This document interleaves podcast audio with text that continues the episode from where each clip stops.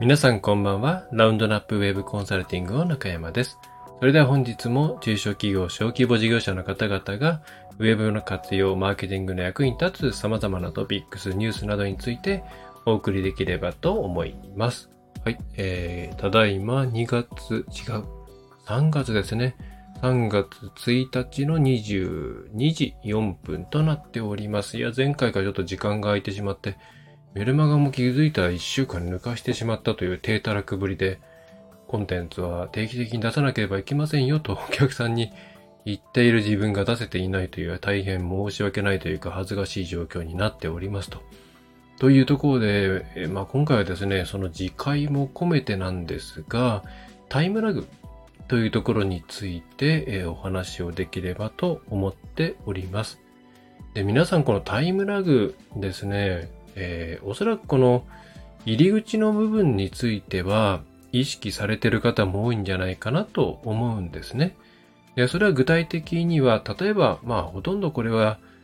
SEO、いわゆる自然検索からのホームページあるいは SNS などに来て見込み客育成をして制約というパターンですね。という、まあ中小企業予算そこまでまだかけられないよという小規模事業、中小企業の方々のまあメインとするチャンネルですね。えーこれを、えーこれでやっていくときに、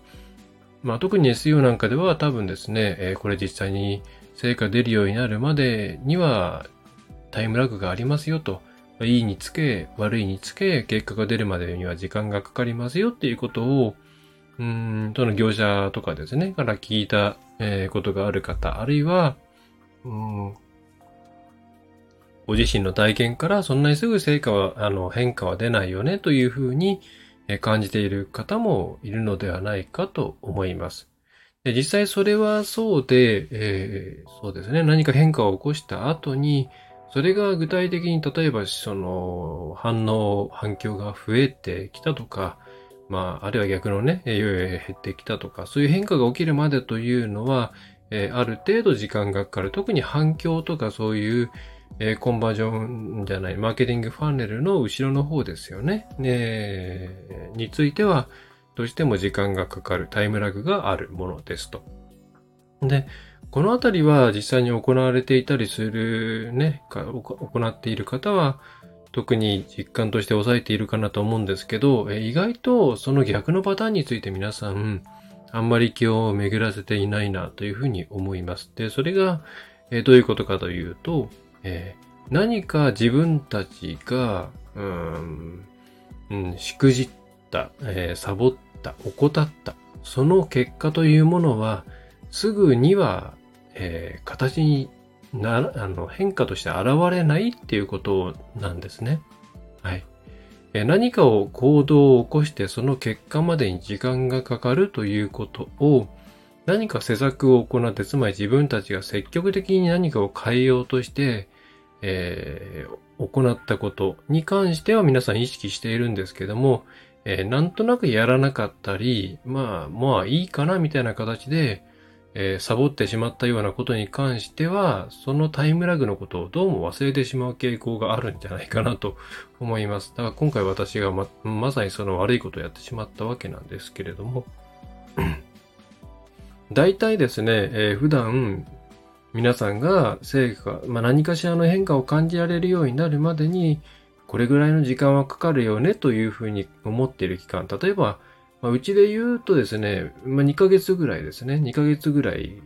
変化が、えーあります。これはおそらくですね、えーお客さんによります。えーつまり、購買のプロセスを頭からお尻まで、ええーなんですかね、動いていく平均的な時間帯に依存してくると思います。えーつまり、高額な商品であったり、熟考を要する製品であったりするものをね、扱っている業種の場合には、これは、えー長くなるでしょうし、ね、逆に B2C なんかを中心にすぐ売れる、えー低価格、気軽に買える、敷居が低い、えーみたいなものであれば、その期間はもっと短く、例えば1週間とか、あるいはもう3日とか4日とかになってしまうかもしれませんね。そのタイムラグは、えーで、その話を戻すと、そのタイムラグは遅れてやってくるんですね。その何かをしなかった場合にも。つまり多分おそらく私が今回ちょっと2週間、1週間ま飛ばしただけなんでそこまで大きな、えー、大きなね、ものではないとは思うんですけども、うーん、2ヶ月後ぐらい何かしらの落ち込みがあるんじゃないかなっていうふうに思ってます。はい。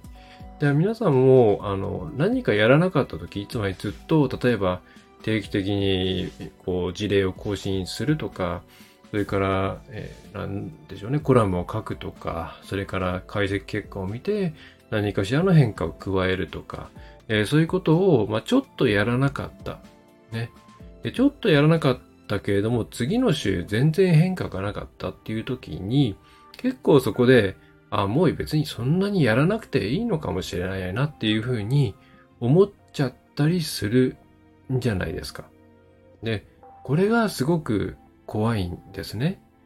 ね。あの、なんかやっちゃった時の変化ってすぐ来るような気がしちゃうんですね。悪いことの場合には。ね。で、実際じゃあそのせ、その変化が出るのって先ほど申し上げましたけれども、先なんですね。皆さんが何かを行って何かの変化を起こしたい、その時に感じるタイムラグと、まあ大体同じぐらいの期間、後で来ます。何かをしなかった。じゃあもうこのルーチンワークやらなくてもいいかなって思って、えー、その影響が出るまでに1ヶ月、2ヶ月とかまあかかるんですよ。で、で、そしていきなりズシンって落ちるんですね。はい。なので、これ結構ハマりやすいんです。すぐに変わんないから、やっぱいいや、もういいやってなっちゃう。で、えー、しばらく後にドーンと下がる。これは本当にあります。私も経験したことがあります。あの、うちのポッドキャストのですね、空白の数ヶ月っていうのが何年前かな。うん、5年以上前、もっと前かなんかにあるんですけど、もうその後はね、本当に大変でした。えー、そういうことを体感しているんですけど、その、えー、それだけ後に来ます。そして、それ以上に怖いのが、じゃあ、ズシンと落ちました。やばいやばい。やっぱやんなきゃいけなかったんだ。というふうに思った時に、それね、そこからまたじゃあ同じように再開し始めました。じゃあ変化が出るまでどれくらいかかりますかって言ったら、また同じだけかかるんですよ。皆さんが成果が出るまでの出るまでのタイムラグがね、1.5かヶ月だとしたら、何かを行う、ね、元の、元に戻して、再度行って、結果が戻るのに1.5ヶ月かかるんですよね。その間はずっとやらなかった期間のツケを払わされ続けるっていう形になるんです。これってすごい怖い取り返しのつかないことなんじゃないですかと。はい。なので今回本当にお伝えしたいのは、まあ、自分への自戒の意味も込めてなんですけれども、すぐにはサボっても変化は来ないんですけど、必ずどこかで来ます。まあ何かの事情に絡まって分かんなくなっちゃうこともあるんですけれども、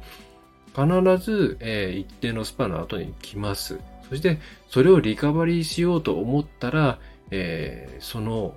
またさらに同じだけの期間、時間がかかるので、かなりの期間、ホームページの反応を失ってしまうっていうことになっちゃうんですね。このタイムラグっていうのを、負のタイムラグですね。負の結果を呼ぶタイムラグっていうものをきちんと意識しておいて、そして、えー、今やっていること、もちろん今やっていることが本当に成果に結びついているのかとか、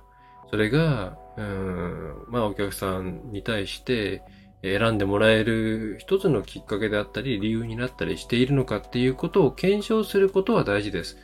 なんだかよくわかんないけども続けていることっていうのは、ちゃんと、えー、それがね、何かしらの成果を生んでいるのかっていう検証をしなくてはいけなくって、えー、その中でいらないっていうものをやめることは別に問題はないんですけれども、えー、そういういろんな調査とかをせずに、えー、変化がなかったからといってやめてしまうと、え後ろ後ろの方でシワ寄せが来ますっていうことですね。はい。えこれをぜひですね、押さえておいていただければと思います。はい。私の場合、その空白の期間、まあ単純に忙しかったんですね。その、割と工数のかかる、例えば制作の案件とか、プログラム系が関わってきて調整をする案件とか、大きなところの顧問のプロジェクト案件とかが、まあ、ちょっといろいろガチャッとはまってしまって、え時間がなかったわけではないんですけれども、精神的余裕がなかったっていう感じですね。はい。空き時間にやれなくはなかったんだけれども、まあちょっとそれだったら一休みしたいなとか、今進めているプロジェクトのもっと爪が甘いところがあるから、目の前のやらなきゃいけないことに注力しなければいけないなとか、そういう形で、まあ、サボっていた、えー、というところだったんですけどね。だから当時の自分としてはまあ仕方ないねみたいに思っていたんですけども、やっぱりこういう、えー、まあ、私みたいに、えー、ね、いわゆる、まあ、古い言い方をすればホームページを営業スタッフとして働かせて自分はほとんど基本的にはセールス活動をしないっていうやり方をとっている場合には、えー、それに必要な時間を必ず先取りして確保しておくっていうことが非常に重要ですというところをまた今回、えー、強調させていただければと思います。まあこれで 私がね、またやらなかったらそれはそれで説得力がないんですけれども、その通りになりますね。実際、そうですね。本当に、まあ、メルマガ、ブログなんかもそうですし、どれが成果があるのかの検証はもちろん必要です。必要です。必要です。えー、ですけれど、うんと、それはちゃんと検証してからじゃなきゃいけないですので、えー、無意識にですね、めんどくさい、えー、意味あるのか、みたいなところから発して行動を起こすっていうのはやめた方がいいし、ちゃんとそれを検証自分でするなり、あるいは誰かにしてもらうなりっていう体制を整えておいた方がいいですね。結構意外なものが効果あったりするんですよね。まあ、ホームページが価値ある価値あるっていうことで、例えばオフライン系のチラシとか、折り込みとか、そういうものをやめてしまうっていう方もね、多いとは思うんですけど、意外とこれがですね、やめると、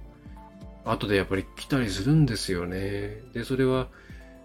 まあ、インタビューというか、まあ、話を聞けたところのケースだと、やっぱり、まあ、当時です。まあ、これいく、いつかな。10年ぐらい前だったから、ちょっと今はどうだかっていうのはまたあれなんですけれども、えっ、ー、と、まあ、ホームページ見見ました。いいなと思ったっていうところで、まあ、とは言ってもホームページだと実態の姿はわかんないよなっていう、その、実在感の薄さっていうところにまつわる不安ですよね。えー、そういったもので二の足を踏んでいたところに、えー、実際の折り込みとか、あれは折り込みだったのかな、まあ、あるいは DM とかそういうリアルなものが来た時に、あ、ちゃんとここは会社として存在するし、事業をやっているんだなっていうことが分かって、えー、チラシではなく、ウェブから問い合わせしたという、まあ、解析泣かせなんですけどもね、えー、っていうような流れがあったんですね。えー、まあ、そういうことがあるので、うん、意外なものが効果はある、はね、発しているとことは多々あります、本当に。他のケースだと、あの、え今だったら、え本当にって思う方多分多いと思うんですけど、あの、駅看板駅の縦看板、しかも駅のホームから見えるところというよりは、その駅に入る前に、えー、まあ、そこ結構田舎なんでね、あの土地があるんで、えー、縦看板立てていたのが、えー、そ、それをですね、まあ、一旦、まあもう、結構その時反応が取れていたんで、やめちゃってもいいですかねっていうことで、まあ私も、まあ、ちょっと結構お金なんだかんだかかってたんで、一旦やめてみてもいいんじゃないですかねって言ったら、こっちは、こっちは今日1週間ぐらいで急に反応が変わってきましたね。多分最後の、まあ、広告で言うとラストクリック的な存在だったんじゃないかなと思うんですよね。その、やっぱりよく見るものとか普段見るものっていうのは非常にインパクトがあるので、それが急になくなってしまうとか、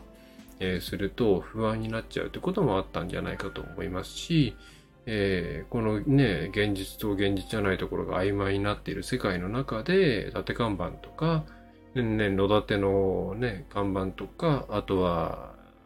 もっと大きなね、あの、某、某、あれですね、えー、クリニックがやっているような各高速道路から見えるですね、はるか遠くなのに、東京の端っこの方にあるクリニックなのに、高速道路から見えるところに、ね、え看板を置いているみたいなものが結構効果あったりするんで、まあ、侮えないですよね。まあ、この話、脱線すれば、まあ、その、インプラントのなんとか うまいですよね。本当に。最近はあんまり首都高運転してないですけども、首都高運転してるといいところにあるんですよね。しかも、前聞いたのは、その駅、えー、っと、テレビに映してもらいやすいようなギミックを入れていると。それは場所によるらしいんですけれども、時計を入れると。時計って映すじゃないですか。何時なんです、みたいな感じで。ね。で、そういうのをギミックとして入れたりとかしているということで、まあ、これは、担当の人何考えてや、それを最初気づいたんだろうとか、そういうのを聞いてみたいなって思ったりしましたけどね。はい。まあ、ど、どこの看板かっていうのはきっと、わかる方は、ああ、そこねっていう感じだと思うんですけどね。はい。そういうことで、えー、今ね、うまくいっているという方は、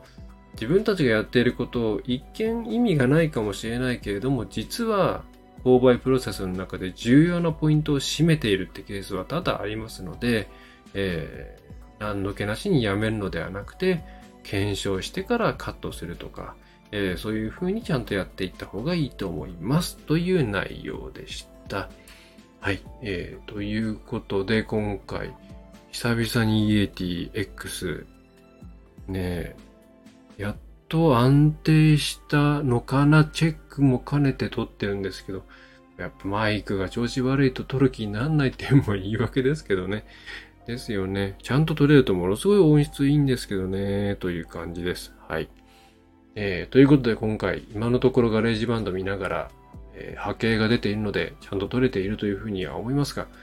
えー、音質がガチャガチャになっていたこともあるので、心配ですが、えー、うまく撮れていることを願っております。えー、それでは今回は以上になります。えー、何かこう、お悩みのね、中小企業、小規模事業者の方々で、ウェブの活用をしたいと、うん、でもいろいろ不安だ、どうしたらいいんだろうっていう方々のワンストップ、えー、支援として、えー、長年もう何年ですか？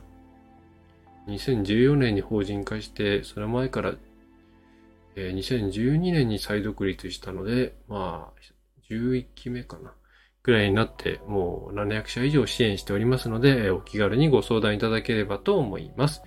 はい。えー、それでは今回は以上になります。最後までお聞きいただきましてありがとうございました。えー、ご質問や、えー、リクエストに関しては、えー、普通のお問い合わせフォーム、匿名でも構いません。あるいは、ポッドキャストの、えっ、ー、と、ご意見フォームが Google フォームでありますので、えそちらをご覧ください。また、えメールマガジンも発行しております。こちらも、えできればし、えまあ、基本的には習慣で出しておりまして、最近、え Gmail で、え長すぎて見切れてしまって、えちょっと苦情が来てしまったので、短くしなきゃいけないというような珍しい長いメルマガを毎週発行しております。えー、そんなぜひですね、えー、読んでいただければと思います。えー、ラウンドナップウェブコンサルティングのホームページからご登録をお願いいたします。それではまた次回もよろしくお願いいたします。いいなと思ったらですね、誰かに紹介していただければ幸いです。それでは、えー、また次回もお願いいたします。